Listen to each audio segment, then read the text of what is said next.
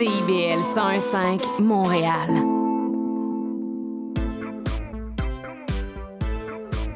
CIBL, au cœur de la culture. C'est intermittent jusqu'à Wellington. Vers la rive sud, congestion depuis Turcot, euh, parce qu'on a eu un accident tout à l'heure sur la 132. Bon, ben c'est clair, tu vas être en retard. Ouais, cool. J'ai de la gym. Parce que la 132 demeure encore occupée. Il est 9 h. CIBL. 101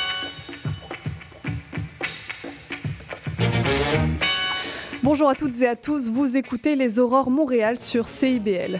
Ici Charline Caro, votre animatrice en ce mercredi 27 septembre. Aujourd'hui, on reçoit trois invités qui viennent nous parler d'itinérance et d'architecture, de gastronomie ou encore de grandes figures féminines montréalaises. Alors que vous soyez au travail, sur la route ou bien tranquillement en train de vous réveiller, bienvenue sur les ondes de CIBL. Dans l'actualité culturelle, le Ballet national d'Ukraine viendra cet hiver à Montréal dans le cadre d'une tournée caritative. La troupe s'arrêtera dans une dizaine de villes au Canada dans le but de récolter des fonds pour la fondation Olena Zelenska, euh, la fondation de la première dame ukrainienne euh, qui œuvre pour la reconstruction des institutions médicales et éducatives en Ukraine. Pour euh, Natalia Matsak, la première ballerine du ballet, les artistes ont vraiment un rôle à jouer dans ce conflit pour préserver notamment l'identité ukrainienne. Pour ce qui est du programme, on sait déjà que certains des plus grands ballets du monde seront présentés, tels que Don Quichotte ou La Esmeralda. La troupe s'arrêtera du 17 au 19 janvier, janvier donc au théâtre Saint-Denis à Montréal avant de poursuivre vers l'ouest canadien. Et puis on parle aussi d'itinérance aujourd'hui avec un nouveau rapport publié par le ministère de la Santé et des Services sociaux qui confirme cette forte augmentation de l'itinérance au Québec et donne un aperçu des raisons de cette tendance. Tout d'abord, le nombre de personnes en situation d'itinérance a augmenté de 44% au Québec depuis 2018. Et pour ce qui est des causes, le rapport observe que les expulsions d'un logement sont la raison principale concernant 23% des cas. Pour le reste, cela peut être causé par la consommation de drogue ou un revenu insuffisant. Les organismes communautaires appellent notamment à agir sur ces causes-là de manière structurelle pour parvenir à freiner le taux d'itinérance. Notez qu'on reçoit dans quelques minutes Caroline Grimard, chercheuse spécialisée sur cette question de l'itinérance. Restez donc avec nous sur CIBL pour cette première interview, interview pardon, et avant ça, on écoute Chambre à louer de Plume la Traverse. Je m'en alla un soir comme ça. Moi l'inconnu, moi l'étranger. Je cherche à coup de cocoute un petit coin pour me réchauffer. Mais où est-il le nid si doux, le savez-vous? Chambre à louer. Chambre à louer. Chambre chauffée, meublée, située rue des Lormiers. Chambre à louer. Chambre à louer. Mais des chambres, y'en a, c'était là, mais pas pour moi. Je marche. Il fait froid. Je n'ai pas de pain. Mais faut bien que je marche parce que les autobus sont pleins. Mais où est-il le si doux, le savez-vous? Chambre à louer. Hmm. Chambre à louer. Chambre avec le lit fourni.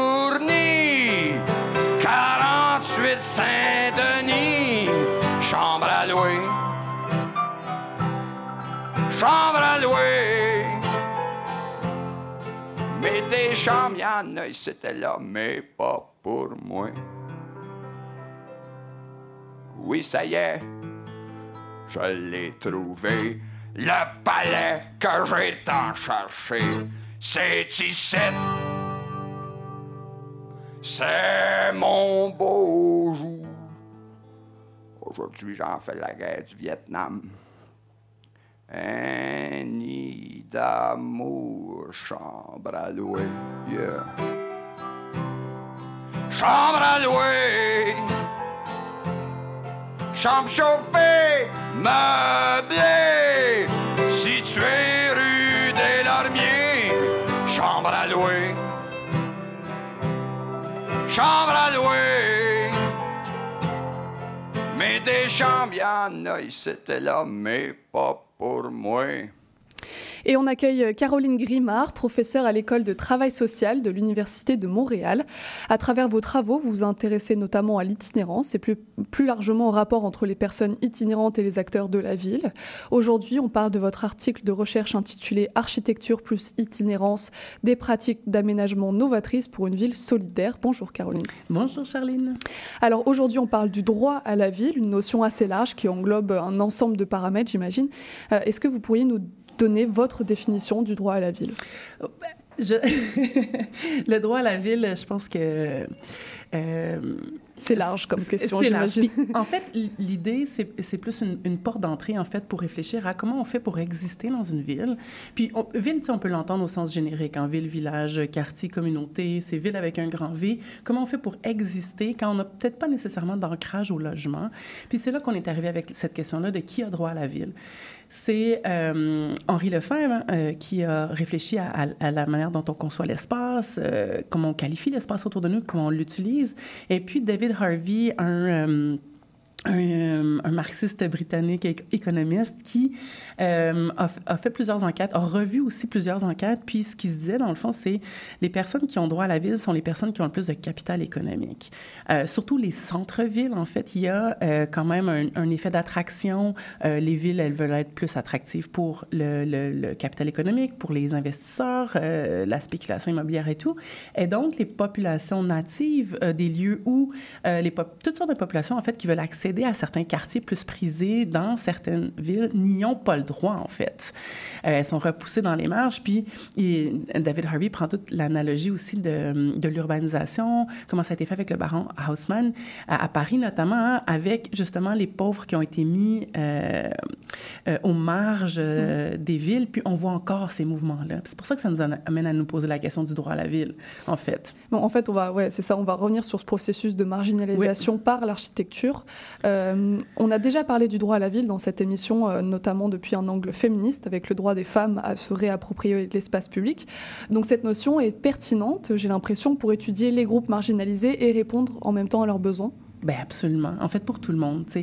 Euh, je pense que euh, tout, tout, le monde qui ne détient pas des capitaux économiques, euh, qui ne sont pas dans des positions euh, de domination, en fait. Puis je pense que j'ai une collègue qui le dit tout le temps, la ville, elle est, elle est blanche, elle est masculine, elle est coloniale, elle est riche. Donc, quand on n'appartient pas, à, quand on ne détient pas ça, ben souvent, on n'est en fait pas en position d'être confortable avec un, levier de changement potentiel et ne, pour pouvoir accéder, ne serait-ce hein, qu'accéder à la ville. Donc oui, oui.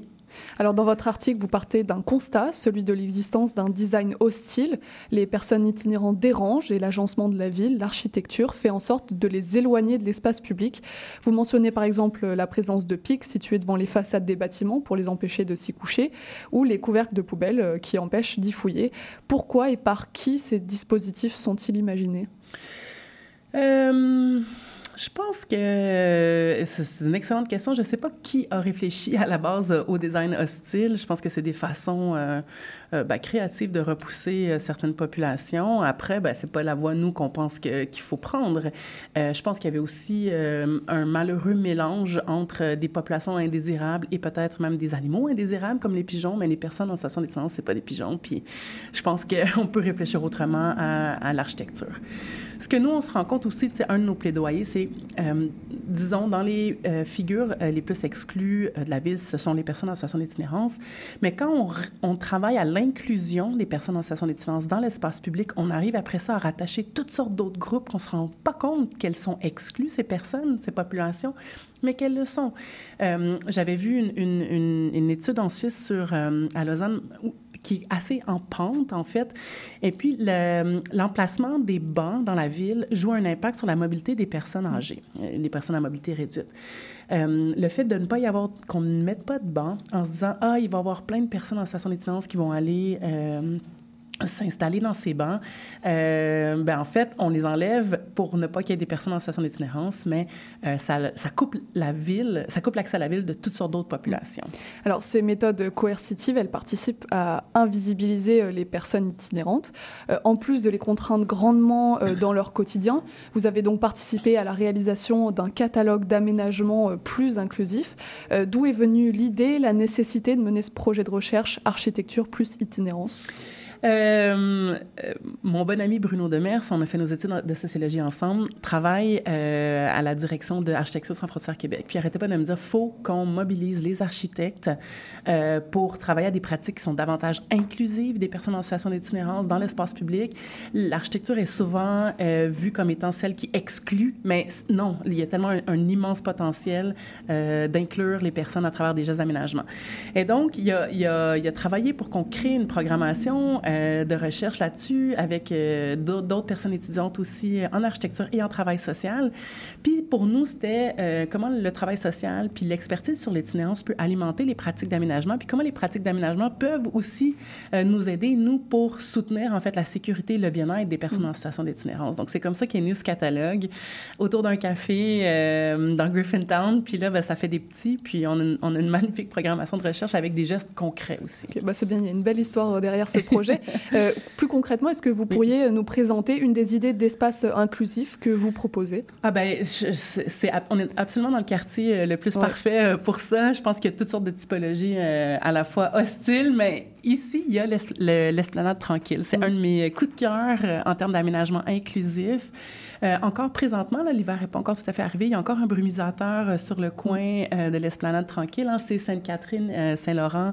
Ouais, Le studio est en plein cœur de ce quartier-là, pour ceux qui nous écoutent. Exact. Et Oui, donc entre Saint-Laurent et Saint-Urbain, euh, il y a euh, une place en face de la maison euh, de développement durable qui une terrasse. On n'a pas besoin de consommer pour aller à la terrasse. Ça, c'est un enjeu quand on n'a pas nécessairement les moyens euh, financiers d'accéder à la ville. Donc, on peut être sur cette terrasse sans consommer euh, un café ou euh, un repas. Il y a des hamacs. Il y a aussi un espace intérieur avec des toilettes, des salles d'allaitement et aussi des... des euh, genre de, de beanbags où on peut se poser. Il y a des salles de travail. euh, donc, il peut à chaque fois que j'y vais, il y a souvent des personnes étudiantes qui travaillent. Puis, on voit aussi une cohabitation avec les personnes en situation d'itinérance qui viennent se poser dans un intérieur euh, quelques, quelques minutes, quelques heures. Puis ça, pour moi, c'est un exemple réussi d'inclusion où, justement, on permet à, euh, à toutes sortes de personnes qui ont des attachements différents des logements ou c'est des touristes, hein, à de pouvoir être dans des espaces intérieurs partagés qui sont beaux. Ouais. Donc c'est une belle cohabitation qui est Ouais. rendue possible par des aménagements qui semblent presque anecdotiques. On n'a on pas révolutionné non plus euh, le quartier, on a apporté des petites euh, touches de modification. Euh, et pourtant, ces petites modifications, elles peuvent changer le quotidien, la vie de ces personnes en situation d'itinérance. Absolument. Puis je pense que ce qui a joué en, en la faveur de l'aménagement de cette place-là, c'est qu'on qu'on n'en interdise pas l'accès à certaines personnes, c'est qu'on qu'on ait une réflexion sur l'ouverture, en fait. Quand on ouvre des lieux qui sont accessibles à tout le monde, ça ne veut pas dire que toutes les personnes en situation d'itinérance de Montréal vont occuper cet espace-là. Au contraire, ça répond à certains besoins de toute la population, dont les personnes en situation d'itinérance, mais dont les, les populations en transit aussi. Donc, je pense que ça permet de voir que en étant euh, ouvert euh, vraiment sur le- la cité, sur la population, euh, il y a moyen de faire des, euh, des éléments de cohabitation qui fonctionnent bien, en fait, qui amènent peu de tension. Donc cette nouvelle pratique d'aménagement urbain permet aussi, on l'a dit, de visibiliser les personnes itinérantes, de sensibiliser le public à leur cause. Euh, il y a par exemple l'architecte Michael Malsan qui a construit à Los Angeles un bâtiment très moderne, très visible, flamboyant, qui sert de logement pour les sans-abri. Euh, L'objectif était justement d'afficher la présence et les droits de ces personnes. Euh, J'imagine que les possibilités d'aménagement sont donc très nombreuses.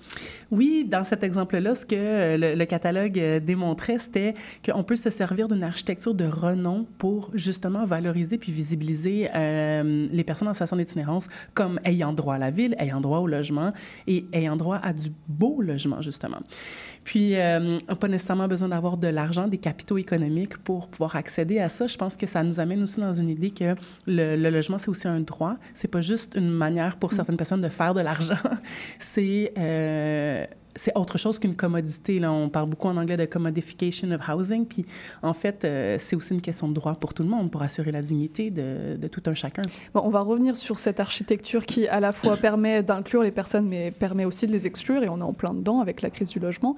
Euh, mais je voulais savoir euh, si à Montréal, euh, s'il y avait des espaces inclusifs, on en a parlé. Que- quel est l'état de cette ville? Est-ce qu'on peut bien la noter sur l'échelle des villes inclusives des sans-abri? C'est une excellente question. Euh, je pense, si on réfléchit en termes de typologie, euh, je pense qu'on n'est pas bon en logements sociaux. Donc, euh, ex- exit euh, cet aspect-là. Je pense qu'avec la réglementation de fermeture des parcs la nuit, non plus, on n'est pas très, très bon.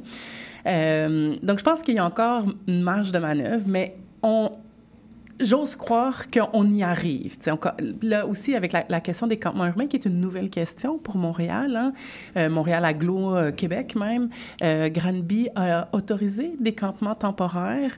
Ça s'est bien passé jusqu'à maintenant. C'est sûr que c'est à très petite échelle comparé à, Montréal. Puis ce qu'on a vu comme type de campement urbain, là, pour l'instant, Montréal les, démantèle dès qu'elle elle le sait, dès qu'elle les voit. Donc, je pense qu'on a encore des croûtes à manger, mais par contre, on est en tout cas une, une belle équipe de chercheurs qui s'intéressent à cette question-là de l'inclusivité. Puis euh, les organismes communautaires ont une expertise incroyable. hein. donc, on- je pense qu'en en continuant de faire entendre nos voix, euh, puis aussi le, le port- on est des porte-voix, le relais de personnes en situation d'itinérance, j'ose croire qu'on va réussir à convaincre les personnes qui ont de l'argent justement pour nous écouter euh, dans la création puis dans la mise en place de, de toutes sortes de typologies puis de gestes euh, par rapport à l'habiter avec un grand H, autant le logement que des habitats temporaires. Moi, J'espère qu'il y a des gens qui ont de l'argent qui nous écoutent et qui pourront euh, vous aider. Ou du pouvoir. Oui, exactement. On parle de convaincre, mais euh, les aménagements, ces aménagements urbains euh, en faveur des personnes itinérantes peuvent parfois provoquer la réticence des résidents qui peuvent s'opposer à de tels projets à travers ce qu'on appelle notamment le phénomène de pas dans ma cour, qu'on a pu retrouver à plusieurs reprises à Montréal. Oui. Comment on fait pour faire face aux craintes, aux refus des résidents? C'est une excellente question, puis je pense que euh, les organismes communautaires de Montréal, ils ont tout essayé. hein. Je veux dire, il y en a qui n'ont pas parlé de leur future installation dans certains quartiers, puis ça, ça l'a amené euh, ben, des revendications. Puis quand ça a été su, ça a été, ça a été très négatif. Puis il y a des personnes qui préparent la communauté euh, et, et c'est aussi perçu négativement. Donc je pense que euh, les organismes communautaires euh, tentent du mieux qu'ils peuvent euh, de s'installer dans des quartiers ou de euh, bonifier leurs installations.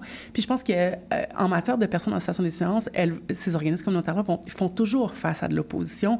Puis on, le voit récemment dans Saint-Henri avec euh, la maison Benoît Labre qui vont, euh, qui bonifient leur- leurs installations avec notamment euh, des euh, logements, en tout cas une place pour pouvoir habiter et euh, un centre de, un site de consommation euh, avec inhalation. Puis tu sais, ça, il n'y a pas ça à Montréal encore. Donc c'est hyper novateur, c'est hyper demandé. C'est un besoin euh, de la communauté par les personnes concernées. C'est un besoin aussi, je pense, pour le reste de la communauté qui, tu sais, c'est des mesures de santé publique qui sont hyper intéressantes et rassurantes, moi, je trouve. Euh, mais quand même, je pense qu'il y a encore beaucoup de méconnaissance. Puis pourtant, l'équipe de Benoît Labre a fait un travail extraordinaire de communication, puis de présence, puis d'éducation. Mais je on le voit, je pense qu'ils vont toujours devoir faire ce travail-là, puisqu'on fait face à beaucoup de préjugés, puis de, de méconceptions, de, de- de discrimination à l'égard de ces populations. Je voulais aussi revenir un peu sur euh, le contexte actuel. Euh, on l'a dit en début d'émission, l'itinérance explose partout au Québec avec la pandémie, l'inflation, la crise euh, du logement qui contraignent de plus en plus de personnes à vivre dans la rue. Un des enjeux de cette crise sociale auquel on ne pense pas forcément, c'est la cohésion sociale que peuvent permettre justement cette, ar- ah, c'est- cette architecture urbaine plus inclusive. Euh, ab- Absolument. De travailler à l'inclusion des personnes en situation d'itinérance, ça permet de euh, travailler à, l'inclusion de tout le monde, puis aussi à, à s'adapter à l'autre. Mais en même temps, euh, c'est compliqué. Je veux dire, une personne qui fume du crack sous ta fenêtre parce qu'il y a un banc sous ta fenêtre qui est sur une rue passante, c'est compliqué. Donc, on peut comprendre le, le, le fait de ne pas vouloir exposer, par exemple, ses enfants à de la fumée de crack ou de ne pas s'exposer soi-même à de la fumée de crack. Donc, euh, je pense que, euh, dans, dans le fond, ce que ça dénote, c'est que derrière chaque tension qu'il y a dans l'espace public, il y a un besoin derrière ça, en fait. Puis quand on essaie d'aller voir c'est quoi ce besoin de la personne domiciliée et de la personne qui est en situation d'itinérance, ben, ça nous permet justement de euh, mieux comprendre puis de faire en sorte de- de trouver des solutions qui sont pratiques. Par exemple, l'installation de toilettes chimiques, l'installation d'espaces en retrait pour pouvoir avoir une consommation qui est pas nécessairement, euh, euh, qui porte pas préjudice euh, au bien-être de d'autres personnes. Euh, donc, puis ça, je pense qu'il faut, on va y arriver, mais il faut, avec la médiation sociale, qu'est-ce qui se passe, pourquoi, euh, et qu'est-ce qu'on pourrait mettre en place pour réduire les tensions, parce que vraiment, derrière chaque tension, il y a un besoin qui est non résolu. Pour finir, je voulais vous poser une question un peu plus large au sujet de l'architecture. Donc, votre projet de recherche euh, sur ces aménagements inclusifs s'intéresse aussi à d'autres problématiques telles que l'insécurité alimentaire, la violence, l'exclusion des personnes autochtones. On n'y pense pas forcément, mais l'architecture est donc un véritable outil d'inclusion et d'harmonie sociale, tout comme il peut être un outil de marginalisation. Ben oui, puis ça, je pense qu'on l'a prouvé. hein, Avec le design hostile, euh, là, nous, ce qu'on veut faire, c'est vraiment euh, vous montrer toute la possibilité euh, de gestes qui peuvent être posés. Puis je pense que ce, que j'ai pas dit euh, au tout début, c'est que l'architecture, c'est conçu comme l'architecture avec un grand A, c'est-à-dire les pratiques d'aménagement qui sont posées, puis ça s'intéresse autant à l'urbanisme, au design, au design intérieur. Puis vous parliez de la question de la sécurité alimentaire, faire euh, réfléchir à l'aménagement de jardins, euh, à- puis de réfléchir aussi à euh, parler à la communauté pour savoir quel type d'aménagement elle pourrait avoir besoin. Euh, tout ça, ça, ça, ça se réfléchit par l'architecture, par le travail social aussi. Et puis, ça permet comme je dis, hein, de, de- d'éliminer certaines tensions, de réduire certaines tensions, sans les réduire au complet. hein. Je pense que l'autre chose avec laquelle on est in- inconfortable, puis c'est peut-être notre, notre, euh, notre héritage culturel, mais on est inconfortable avec le conflit. Mais le conflit, c'est OK. C'est OK quand euh, il est euh, soutenu, quand on arrive à le creuser, quand on arrive à voir ce qu'il y a sous-jacent. Mais le conflit, c'est OK. Donc, il va toujours y en avoir, en fait, dans l'espace public du conflit. Bah, J'espère que ces enseignements seront retenus dans ce contexte de crise du logement. Merci beaucoup, Caroline, d'être euh, venue nous parler de votre article de recherche. Pour tous ceux, tous ceux que ça intéresse, vous pouvez retrouver l'article de Caroline Grimard sur le site du CREMIS, c r e m i s.org.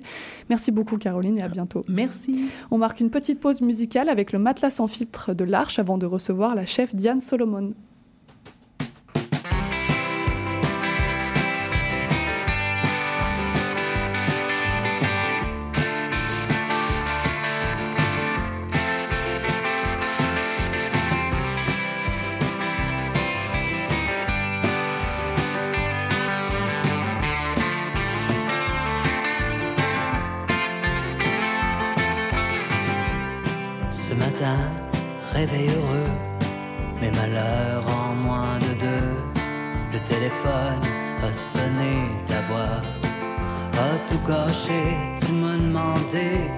Comment ça va, j'ai dit.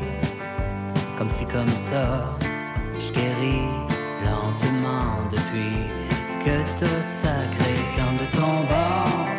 Ça rock fort, tu te couches trop tard, tu te lèves trop tôt.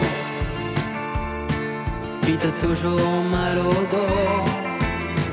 Qu'est-ce que je peux faire pour toi? Je devine. Ne le dis pas, tu ne veux plus de moi. Mais tu t'ennuies du matelas.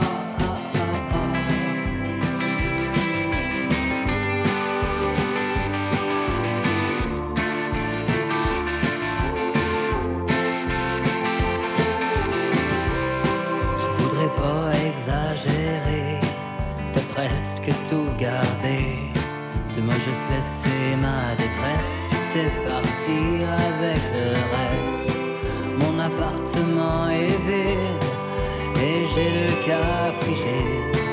Toi, tu baises avec d'autres gars pour tester leur matelas.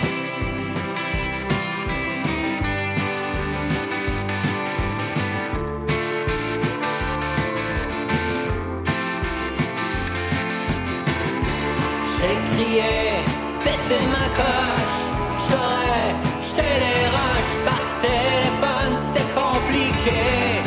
J'ai préféré raccrocher.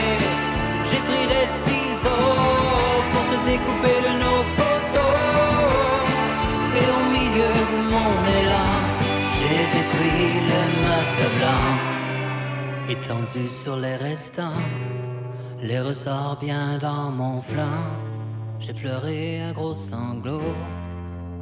Était à l'eau, je t'ai ramassé à petite cuillère un régime de peine et de misère. La gueule de bois, le cœur éclaté, deux aspirines pour déjeuner. I feel like shit and I can't get over it. I feel like shit and I can't get over it. I feel like shit, shit, shit, and I can't get over it. I feel like shit,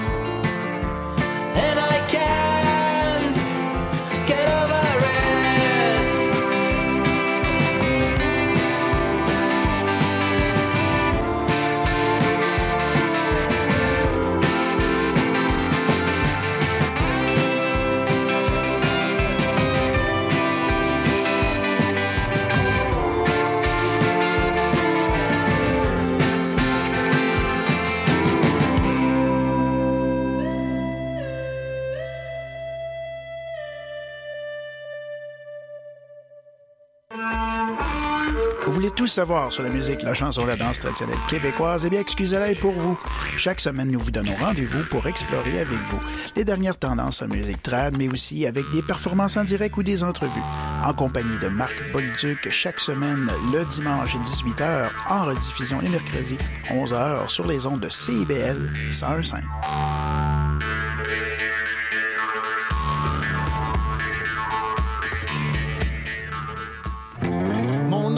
Jason Dupuis. C'est moi le cowboy urbain sur la route. Je vous invite tous les dimanches de 7 à 9 heures sur les ondes de CIBL au cœur de Montréal. Une émission de musique country 100% francophone et canadienne. Du hillbilly boogie au western en passant par le bluegrass jusqu'au country pop, c'est le meilleur du country francophone tous les dimanches de 7h à 9h sur les ondes de CIBL.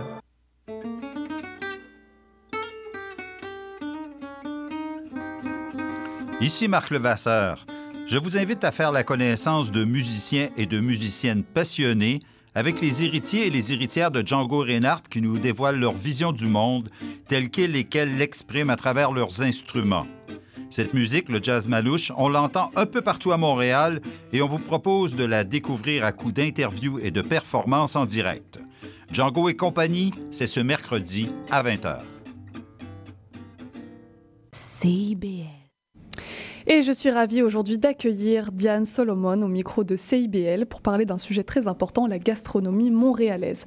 Diane est chef et restauratrice et a créé trois établissements à Montréal avec les restaurants Olive Plus Gourmando, le Foxy ou encore le café Un Po di. Bonjour Diane. Bonjour. Alors on va tenter d'entrer dans votre univers culinaire aujourd'hui, euh, mais pour aider à cela, comment décririez-vous votre cuisine en trois mots, si c'est possible? Ouh, c'est un peu difficile, je vais essayer. Euh, trois mots. Euh, fraîche, comme euh, herbaceous, ça c'est sûr. Osé, euh, c'est pas délicat nécessairement. J'aime ça comme Mhm. boom un peu. Et euh, complexe. J'aime ça, les étages de saveur. C'est comme on goûte quelque chose et ça continue après. D'accord, très intéressant. Alors on va revenir un peu sur votre parcours. Vous tombez dans l'univers de la cuisine à 14 ans, avec une première expérience chez un traiteur, je crois, qui appartenait à des amis de la famille. Mhm. Vous apprenez donc les, les bases auprès de ces deux femmes chefs. Mhm. Euh, Est-ce que vous vous êtes lancé dans la cuisine par hasard ou c'était déjà une passion? Euh, C'était déjà une passion. Ma mère était une mère célibataire et euh, j'ai toujours aidé dans la cuisine. Et quand elle n'était pas là, j'ai fait des biscuits, des choses comme ça. J'étais très intéressée. Par la suite, pendant vos études à McGill, vous lancez votre propre compagnie de traiteurs chez vous, Mhm. euh, transformant les pièces de votre appartement. Euh, vous faites partie de ces entrepreneurs qui ont lancé leur projet un peu depuis leur garage, euh, comme Mark Zuckerberg ou Steve Jobs. Wow, Steve Jobs. Non, pas moi, mais bon. oui, c'est un peu ça. Et pourquoi avoir lancé ce traiteur chez vous? Euh, mais ça, c'est, je sais pas, j'étais en train de faire mon, mes études et j'ai trouvé ça quand même assez plate. Et je pense que c'est ça, j'aime ça travailler avec mes mains. euh, je voulais faire des choses, euh, faire un peu d'argent. Et euh, chaque fois que j'ai fait quelque chose, monde euh, répliquait bien. Ça, Ouais. ça continuait un peu comme ça. Parce que c'est des études de, de littérature hein, et pas Oui. du tout de cuisine. Oui, exactement. À la base, vous n'êtes pas de Montréal, euh, puisque vous êtes originaire d'Ontario. Euh, Mhm. pourquoi avoir choisi Montréal pour implanter vos restaurants, pour y faire carrière en partie? Euh, mais j'étais à faire mes études à McGill. So, c'est un peu comme ça, j'ai tombé dans l'amour avec la ville de Montréal. Euh, J'avais parti et c'était pas mon intention de rester. Mais euh, j'ai fait un stage dans, à, à Tokyo et je rencontré mon, mon partenaire de, de business là-bas. Et c'était lui, en fait, qui a dit, OK, on ouvre quelque chose. Et comme ça, j'ai resté à Montréal. Euh, justement, la scène culinaire montréalaise est particulièrement riche euh, et dynamique, avec euh, des restaurants aux concepts, aux cultures, aux saveurs extrêmement variées. Est-ce que cette multiculturalité vous a attiré également? Oui, je pense que oui, parce que je ne sens pas que je suis ancrée dans une, euh, une culture Mhm. culinaire. J'en ai, j'aime ça manger tout. euh, je suis plus attachée à les saveurs. Ok. Alors, votre parcours de chef a été marqué par euh, beaucoup euh, de femmes auprès euh, de qui Mhm. vous avez beaucoup appris. Qu'est-ce que ça vous a apporté de travailler avec ces chefs dont la présence est encore rare dans le monde de la gastronomie? Euh, mais ça m'a. C'est sûr, comme femme travaille dans les cuisines, euh, on sent bien qu'on voit d'autres personnes qui font la même chose que nous parce que ça nous encourage de quoi qu'on peut rester dans ce domaine-là. Surtout quand j'étais jeune, c'était très macho. euh, Mhm. Pas beaucoup de femmes. Maintenant, ça change énormément, mais ça faisait du bien de voir une femme en charge que j'ai dit, OK, ça se fait. Et je trouvais le, le leadership très différent. Et vous dites que ça a évolué, que maintenant le monde de la cuisine est plus ouvert aux femmes? Oui, c'est Mhm. sûr. Deux de vos établissements se situent dans le vieux Montréal, Mhm. euh, avec euh, le café Un Po di Piu et euh, le café-restaurant Olive plus Gourmando. Mhm. Euh, J'imagine que c'est pas par hasard si euh, vos adresses se trouvent dans ce quartier. Qu'est-ce que vous a inspiré le vieux Montréal Qu'est-ce qui vous inspire aujourd'hui? Mais Olive et Commando, c'est 25 ans. Et honnête- être très honnête, on a choisi le Vieux-Montréal parce que c'était pas cher et très joli. c'était zéro euh, business-minded. Euh, C'est là qu'on trouvait les espaces et c'était vraiment, vraiment pas cher dans cette époque-là. Et aujourd'hui, c'est devenu euh, un quartier très huppé, avec euh, Oui. beaucoup de restaurants assez chics. Oui. Euh, donc c'était un hasard et au final, vous êtes bien tombé. Oui, oui, un, un très grand hasard qui a joué bien pour nous à Mhm. la base. Et pourtant, vous dites que vous n'aimez pas forcément la cuisine subtile, que vous cherchez une cuisine assez euh, explosive. C'est quand même un quartier qui correspond à l'identité de vos restaurants? Oui, mais ça aussi, c'est un hasard. C'est la chance. Donc pas. justement, ce restaurant Olivier Gourmando, euh, qui fait aussi boulangerie et café, Mhm. euh, existe donc depuis euh, 1998. C'est un établissement qui fait partie intégrante euh, du décor gastronomique et culturel de la ville. Mhm. Euh, ce restaurant a donc vraiment évolué avec euh, son quartier. Euh, Mhm. c'est une belle histoire, ce restaurant, j'imagine. Oui, mais, mais c'est fun parce que quand on était là au début, euh, vraiment, tu n'avais pas personne dans le quartier. Et on, on a des souvenirs de les journées très longues. Qu'on avait comme trois clients qui rentraient. On a dit, oh, wow, on a vendu trois cafés aujourd'hui. Ça, on a vraiment vu comme tout, tout, tout, ça change autour de nous. C'était vraiment fun de, de regarder un, un quartier évoluer comme ça. Et maintenant, ces adresses, elles ont du succès. Mm. Ouais, beaucoup trop de succès. Euh, mais je pense comme propriétaire, on peut pas dire trop de succès, mais c'est vrai que là, on manque l'espace. euh, on n'a pas d'espace pour, Mhm. pour attendre, le client attend dehors. euh, c'est une petite, petite place à Livre-Gommando. C'est sûr que je souhaiterais d'avoir plus d'espace pour accueillir plus de monde, mais je suis contente que c'est c'est occupé, que le monde aime ça encore. On est chanceuse. Mm. Et quel est le profil euh, de vos clients? Est-ce que c'est assez varié? Est-ce qu'il y a quelque Très chose qui varié. revient? Ouais. Honnêtement, euh, toutes sortes de personnes, tout l'âge, euh, surtout à euh, toutes les moyennes. euh, vraiment, c'est des touristes, c'est des Montréalais, c'est des gens qui vivent dans le quartier, qui, qui travaillent dans le quartier. C'est tout le monde. Euh, on le disait, il s'en est passé beaucoup de choses dans ce restaurant, avec notamment de belles anecdotes à raconter, j'imagine. J'ai entendu parler de l'histoire des baguettes euh, trop salées. Est-ce que vous pourriez m'en dire un peu plus à ce sujet? Oui, ça, c'était notre première journée. Les baguettes étaient vraiment exceptionnellement belles et beaux et brunes et croquantes. Et on dit « Wow! » Mais on était trop fatigués pour goûter. Ça, c'est une bonne leçon. Il faut toujours goûter. tout. et euh, oui, c'était comme euh, prendre une bouchée de la mer. Ça avait comme, je ne sais pas combien de, 4-5 fois plus de sel que c'est normal. qui en sortent. Ça faisait toute cette belle couleur dans la croûte, mais ouais, c'était pas mangeable. Et on a vendu tout. Est-ce que vous avez progressé maintenant sur la recette euh, de vos baguettes? Mais ça, c'était une erreur. La, la recette était, ben, euh, bien, mais c'était nous qui étions peut-être trop fatigués au début. Quelqu'un a fait une erreur. Ouais, ça arrive. Euh, restauratrice, c'est aussi un métier de contact, de relation avec la clientèle. Euh, quel rapport entretenez-vous avec vos clients? Qu'est-ce que vous apporte cette dimension humaine?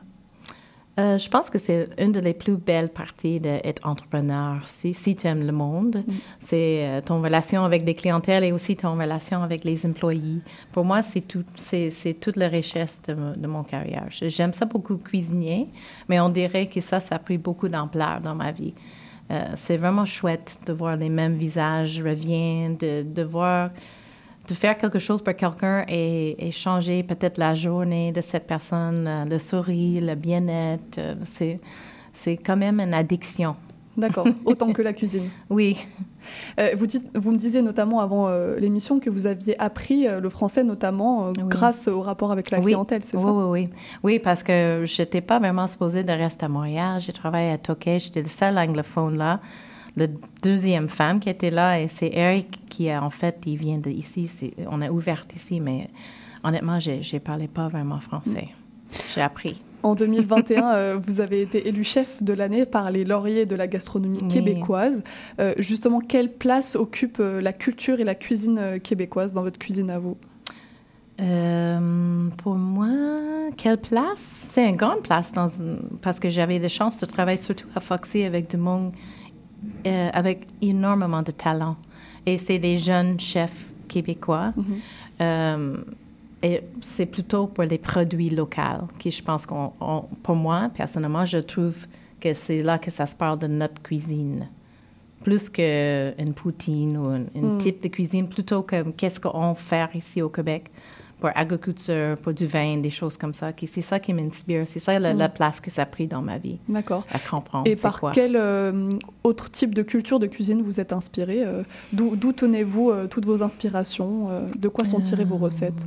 J'en ai pas une en particulier. Ouais, j'imagine. C'est sûr que j'adore le, j'adore toutes les choses un peu arabiques, Mm-hmm. Comme j'étais en Israël, euh, je trouvais manger là-bas, c'était wow. Pour moi, ça, ça, c'était vraiment inspirant, mais Mediterranean cooking aussi, euh, j'ai pas vraiment une inspiration. Parce que vous avez beaucoup voyagé, euh, je crois. Ça vous, les Quand voyages, ça aide à construire son identité culinaire. Oui, oui, oui, toujours. Chaque fois que tu voyages, tu prends quelque chose avec toi. On va revenir un peu à l'actualité. Euh, en ce moment, il y a une pénurie de main-d'œuvre euh, au Québec euh, depuis la pandémie, avec plus de 200 000 postes vacants selon Statistique Québec. Est-ce que vous, en tant que restauratrice, vous faites face à un manque d'employés? C'est sûr. On, on est tous à face à mon employé euh, dans tous les, les métiers, je pense. Euh, C'était très, très, très difficile euh, dans COVID, surtout au milieu de, de la pandémie, mais maintenant, ça commence à être mieux, on Mhm. dirait. Mais c'est encore un gros problème. C'est un, c'est un énorme issue. Mm. Vous parlez justement de cette pandémie. Euh, Est-ce que les effets néfastes, euh, on le sait pour euh, la restauration, sont encore visibles aujourd'hui? Est-ce que vous êtes encore en, encore en train de vous relever de cette crise? Oui, c'est, euh, mais on a tous accueilli beaucoup de dettes avec le gouvernement, avec d'argent qui manquait pour comme deux ans de, de- d'être fermé. So là, c'est essayer de rattraper ça, plus le, le coût de, de tout a augmenté, hein, les salaires aussi. So, on est en train d'ajuster et trouver, euh, c'est comme faire une nouvelle restauration Mm. depuis COVID. Et pour la clientèle, c'est difficile. Et pour nous, c'est difficile de, de voir qu'est-ce qui peut marcher parce qu'il faut charger vraiment beaucoup plus. Mm. On parlait de la main-d'œuvre. euh, parmi vos employés, il y a beaucoup de jeunes. Mhm. Euh, comment vous col- collaborez avec euh, cette nouvelle génération de cuisiniers? Comment vous cohabitez? Je sais pas. Je, je sais pas comment expliquer ça. Je pense que nous, on fait un très bon job. On essaie de maintenir nos staff pour très, très longtemps.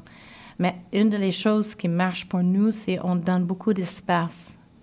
Euh, on n'est pas de micromanager Mm. propriétaire. C'est comme on essaie de, de créer le poste et laisse, laisse ces jeunes personnes exprimer. Et je trouve que depuis 25 ans, c'est ça qui marche pour nous. Et à la base, c'est comme ça que tu as une collaboration qui marche vraiment bien. Donc il n'y a pas un choc des générations, ça se passe plutôt bien dans votre restaurant Non, je me tiens beaucoup avec des jeunes, j'aime ça. Alors dans l'actualité aussi, il y a une forte inflation qui touche notamment euh, les produits alimentaires. Pour vous donner un chiffre pareil, entre janvier 2022 et janvier 2023, euh, Mhm. le prix des aliments a augmenté de 11%.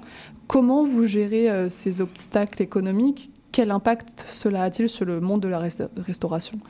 C'est un énorme impact, c'est sûr. Et quand tu veux pas changer la qualité de qu'est-ce que tu fais, la seule façon que tu peux faire, c'est juste augmenter ton prix.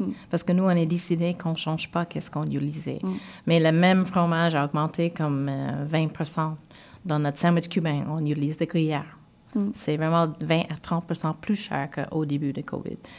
La seule chose qu'on peut faire, c'est de charger. Mais pour moi, j'ai ma question à quel point on peut juste continuer à augmenter nos prix euh, et la clientèle aussi, qu'est-ce qu'on peut permettre à payer. Mais pour moi, je ne vois pas un choix. Je ne vais pas changer la qualité de qu'est-ce qu'on fait. Parce que Oui. c'est ça, c'est notre marque de commerce. C'est ça, crois. vous parlez, vous parlez de ce, cette, cette difficulté à garder des prix abordables pour la clientèle, pour qui les salaires n'augmentent pas forcément. C'est ça. Et cette euh, nécessité de garder un minimum de qualité, garder la même qualité, Mhm, parce que mhm. vous voulez garder votre identité, votre Mhm, renommée. C'est quelque chose de difficile euh, d'arriver à joindre ces deux bouts-là. C'est très, très difficile. Et euh, c'est comme une un gros questionnement. C'est comme on ne sait pas c'est quoi l'avenir. Si ça Mm. continue et continue, c'est, nos salaires, ça n'augmente pas à la même Mm. vitesse que la nourriture. Je sais pas. J'ai, j'ai vraiment pas une réponse. Mais nous, on, on est juste comme. On met le prix que ça coûte avec les salaires et, et on espère le monde vient. On va revenir sur une note un peu plus joyeuse. Donc, vous avez trois établissements en service. Mhm. Euh, J'imagine que les créations culinaires euh, sont très nombreuses, mais s'il y a un plat dont vous aimeriez nous parler, ce serait lequel? Euh, mais je pense que à Olive and Gourmando, un plat que c'est vraiment une belle plat qui est là depuis au début, c'est euh, notre ricotta maison. Euh, on fait une, belle ricotta maison avec un lait euh, local. Et après, c'est servi avec nos pains qui fait cuit. C'est un pain plat, c'est fait cuit sur le barbecue, qui est là depuis juin 1 qu'on ouvre. Hum, c'est chaud avec euh, huile de l'ail et olive. Et une salade à côté qui change tout le temps. C'est une salade saisonnelle. So maintenant, c'est des tomates de maïs euh, avec l'ail rôti. So c'est comme juteux et tu, tu manges tout ça ensemble. Et c'est vraiment une belle assiette qui. C'est un peu notre. Ça devenu un peu l'assiette d'olive. So, Euh, c'est une très belle assiette. Ça donne faim, en tout cas, j'espère que c'est bientôt Mhm. l'heure de, de manger. Oui. Merci beaucoup, euh, Diane Solomon, d'être venue à notre micro. Oh, Euh, pour rappel, vous pouvez retrouver les établissements, les restaurants de Diane, donc Olivier Gourmando, euh, le Foxy et le café Un Po di Più. Merci Mhm. beaucoup, Diane, et à bientôt. Merci pour l'invitation. Restez avec nous pour l'accueil de notre chroniqueuse Emma Duc pour parler des grandes figures féminines de Montréal.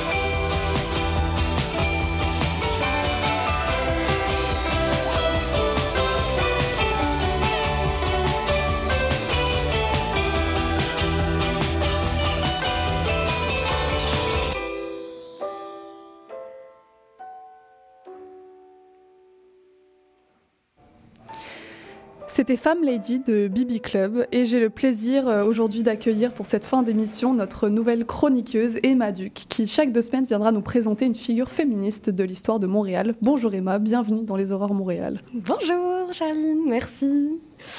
Euh, bah, du coup, je vais commencer. Est-ce que tu sais, euh, Charline, quel est le lien entre la création de la ville de Montréal et le parc Jeanne-Mance Eh ben, je crois que non, mais euh, je t'ai invité pour que tu nous en apprennes beaucoup, alors vas-y. Parfait. Bah, moi non plus, personnellement, j'en savais absolument, Ah, j'avais d'accord. absolument aucune idée, figure-toi. Pourtant, j'ai quand même vécu une année entière au pied de ce parc et j'y ai passé un nombre incalculable d'après-midi à me dorer la pilule de soleil en lisant des ouvrages féministes. Donc vraiment, j'ai aucune excuse. Sans forcément, euh, pour le coup, avoir jamais réfléchi à pourquoi ce parc et cette rue dans laquelle je passe tous les jours s'appelle Jeanne-Mance. Pourtant, bon, euh, j'avais quand même, quand même- je tiens à le préciser que j'avais quand même pas mal de choses à dire euh, sur la rue Napoléon ou Coloniale, qui, elles, m'ont fait me poser beaucoup de questions. Mais celle-ci, apparemment, euh, pas trop d'idées. Mais bref, puis tu m'as proposé de venir ici pour parler des personnes féministes montréalaises, montréalaises, montréalaises dans l'histoire. Alors j'ai commencé à faire des petites recherches parce que bon, euh, je dois aussi honteusement avouer que ma culture personnelle était plutôt française et anglo-saxonne. J'ai pris mon ordinateur, j'ai tapé sur mon moteur de recherche Montréal féminisme et je suis tombée sur une page du C2, CDEAFC, euh, pardon, le Centre de, documentation- de documentation sur l'éducation des adultes à la condition féminine. Euh, et sur cette page intitulée Femmes au pouvoir et les femmes militantes d'hier à aujourd'hui. Premier nom sur lequel je tombe, je te laisse deviner. Jeanne Mance, j'imagine. Et là, ben oui, j'ai découvert que c'était en fait la cofondatrice de la ville de Montréal. Tout simplement. Tout simplement. Et qu'elle avait euh, activement euh, participé à l'édification de la ville. Et je me suis dit, bah, c'est parfait. Super, je vais pouvoir parler d'elle. C'était rapide finalement. Premier nom, trouvé. Puis en fait, en déroulant l'article, euh, puis en faisant quelques petites recherches complémentaires, j'ai vite réalisé que Jeanne Mance, euh, c'était pas vraiment une militante féministe et que ça serait un peu anachronique de considérer ses engagements comme appartenant à du militantisme féminisme. C'est pas juste parce que c'est une femme qui a eu du pouvoir qu'elle est féministe là. Puis en plus, euh, bon, elle était française. Alors je peux pas critiquer la rue coloniale et Napoléon et ramener la France dans ma première chronique là, ça aurait été comme légèrement On veut hypocrite de du ma part. québécois. C'est ça. Je bosse pas en politique après tout, là, on fait pas de l'hypocrisie. Mais euh, bref, euh, Jeanne Mance rentrait pas vraiment dans le cadre du sujet que tu m'avais donné, Charline. Ouais, qui étaient euh, plutôt des figures euh, féministes qui ont fait l'histoire de Montréal. Voilà. Du coup, bon, c'est pas grave. Moi, j'ai continué mes recherches. Euh, C'était un bon début. J'ai d'ailleurs pu découvrir un peu euh, à quel point la ville de Montréal avait été marquée par l'engagement de nombreuses femmes. Au point où mes recherches m'ont d'ailleurs conduit vers un ouvrage collectif qui est justement sur le sujet. Ces femmes qui ont bâti Montréal, la petite et la grande histoire des femmes qui ont marqué la ville de Montréal depuis 350 ans, euh, que je vous recommande. Il a été publié en 1994 aux éditions Remue Ménage. Enfin bref, plus je faisais avancer dans mes recherches, plus j'avais quand même l'impression que tout ce que je trouvais euh, lié à la ville de, Montréal était très lié à des rôles politiques, mais pas toujours féministes, euh, du moins pas féministes comme on l'entend aujourd'hui. Donc pas forcément un féminisme qui va être intersectionnel, comprenant des luttes plurielles de, classe, de race, de genre, de sexualité. Et ça me causait quand même un peu de trouble. Et est-ce que c'est pas un peu euh, anachronique de, de chercher un féminisme intersectionnel euh, dans la première vague du féminisme? Bah, en fait, c'est exactement ce que je me suis dit. Et euh, j'ai décidé de faire un petit compromis avec moi-même, euh, puis parler d'une personne féministe militante montréalaise sans lui demander d'être forcément la parfaite euh, rétrospectivement avec nos valeurs intersectionnelles d'aujourd'hui. Euh, puis c'est pour ça que j'ai décidé de vous parler de Madeleine Parent. Est-ce que toi, Jarine, t'as déjà entendu parler un peu? Pas non? du tout, Pas non. du tout. ok, ben pas étonnant, hein, parce que c'est une femme, rigole. donc euh, oublié de l'histoire. Et en plus, c'est comme une militante euh, anti-patronat et féministe, donc un, un peu normal que le euh, patriarcat et son copain, le néolibéralisme, aient un peu enterré ça. Ça arrangeait pas trop leurs affaires euh, qu'on connaisse trop son nom. Mais, mais oui, mais Madeleine Parent, c'est une femme en fait qui a fait sienne les luttes de la classe ouvrière, puis qui a aussi eu une très grande influence sur le féminisme québécois. Euh, en fait, c'est une femme qui, qui était un peu en avance sur son temps, puis qui aura hum, milité d'ailleurs bien au-delà de sa retraite. Et elle va jeter pas mal de ponts pendant toute, euh, toutes ses carrières de militante euh, entre les communautés autochtones, francophones, euh, allophones euh, et euh, anglophones. Et c'est quoi exactement son parcours à, à Madeleine Parent? Alors, euh, Madeleine Parent, elle est née à Montréal en euh, 1918, en juin. Euh, elle a grandi au sein d'une d'une famille de classe moyenne, euh, installée en face d'un parc. Rassure-toi, Charline, je vois tes gros yeux, euh, pas le parc Jeanne-Mance, le parc La été un Fontaine. beau hasard. Ouais. La Fontaine n'étant pas une femme, euh, j'imagine. Voilà, c'est ça. Bon, ça arrange euh, plutôt les affaires du nobilialisme, tout ça. Non, je- Mais euh, donc en face du parc La Fontaine, dans une famille qui est, euh, donc tu le comprends, hein, pas vraiment spécialement touchée par la crise économique euh, qui, va, qui frappe alors depuis la- le début de la Première Guerre mondiale. Donc en fait, rien ne la pousse spécialement vers euh, la lutte de la classe euh, ouvrière, puisqu'elle n'est pas elle-même directement touchée. Euh, en effet, vraiment, absolument euh, rien à voir. au contraire, étant donné qu'elle est vraiment très studieuse, elle va même fréquenter les meilleures écoles de Montréal, dont d'ailleurs le couvent Villa Maria.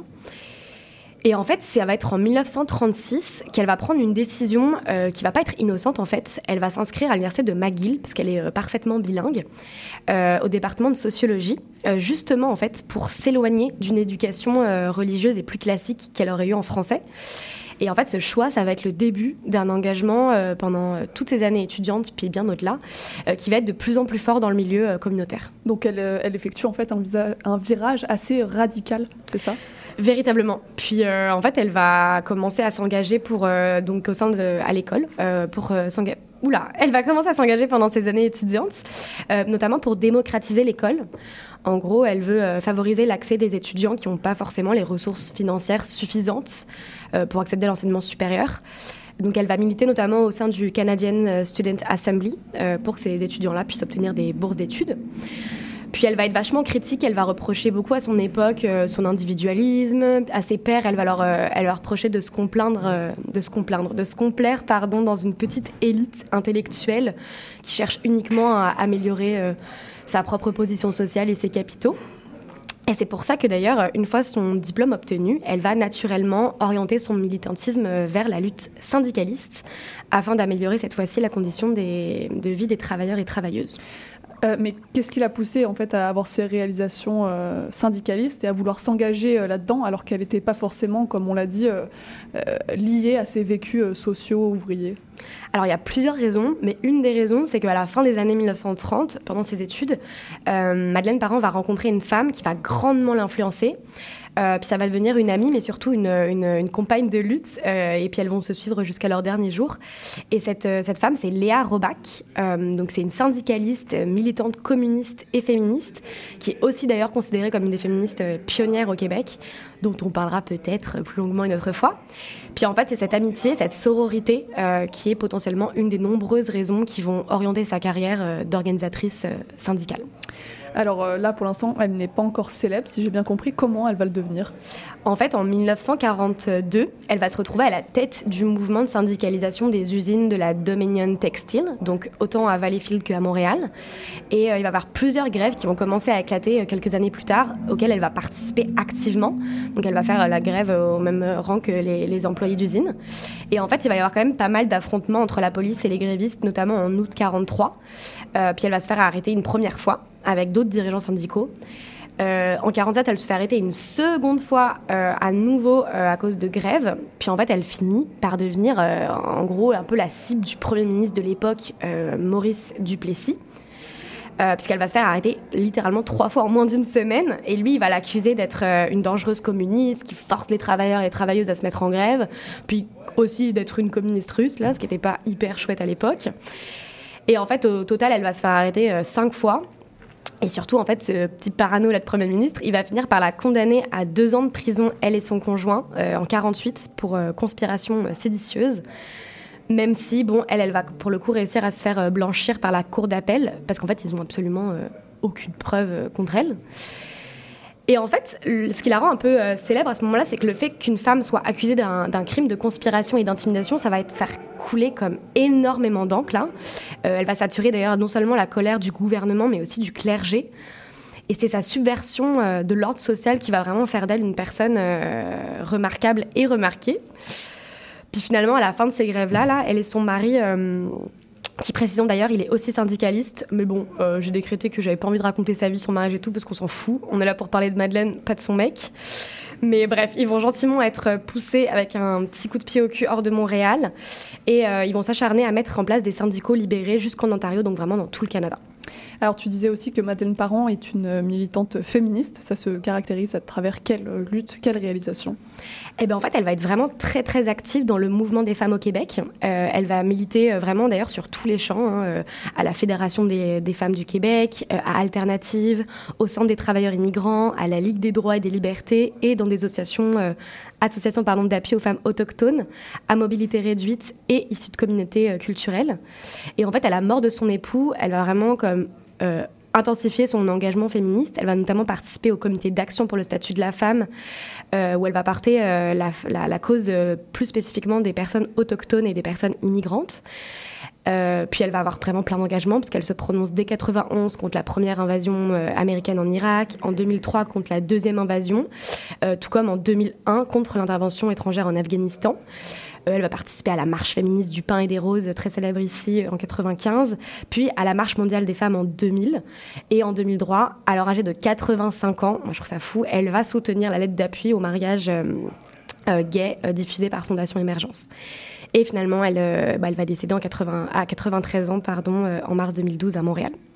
Merci euh, beaucoup Emma pour euh, ce beau euh, récit de vie. Je rappelle que tu viens toutes les deux semaines nous présenter une grande figure féministe féminine de l'histoire de Montréal. Donc on se retrouve dans deux semaines, à bientôt. Super, merci à deux semaines. Restez avec nous pour la clôture de l'émission.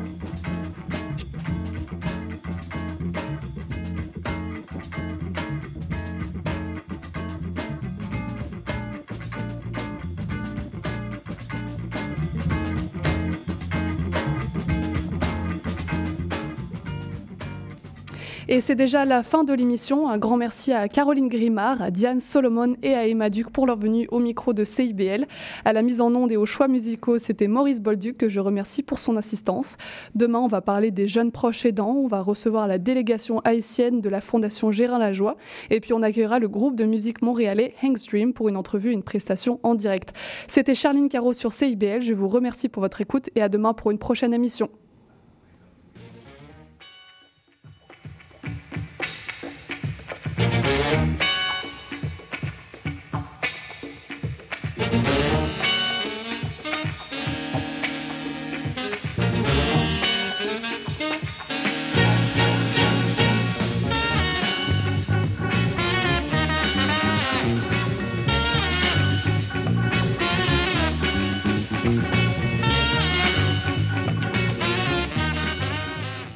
CIBL. Faut qu'on parle. J'ai l'impression que je t'intéresse plus. Quand on est ensemble, tu regardes ailleurs. Tout semble plus intéressant que moi. Je le sais que je suis plate, là. Je, je le sais que tu veux garder tes vieilles habitudes. Mais j'aimerais ça sentir que tu me regardes, que tu es concentré sur moi. J'aimerais sentir que j'ai toute ton attention. Sinon, tu pourrais avoir un accident. La route a besoin que vous soyez concentré. Au volant, portez toute votre attention sur la route. Un message de la Société de l'assurance automobile du Québec. Bonjour et bienvenue dans l'émission Monde d'artistes. Je suis Louise Anneau et chaque mercredi de 1h à 1h30, nous découvrirons ensemble l'histoire d'un ou d'une artiste en tout genre. À chaque semaine son artiste et à chaque épisode son univers, alors rendez-vous tous les mercredis à 1h dans un monde d'artistes sur CIBL.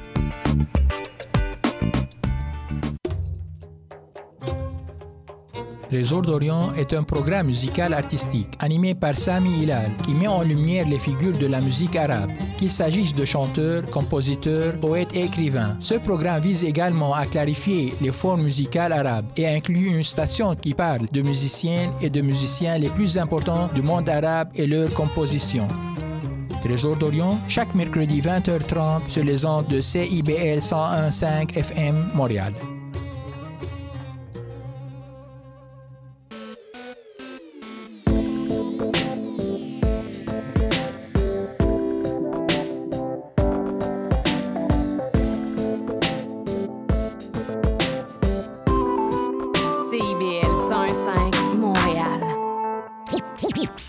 Montréal, Montréal. Alors, ici c'est IBL. On entre en onde bientôt, bientôt, dans 5 minutes. CIBL 105 au cœur de Montréal.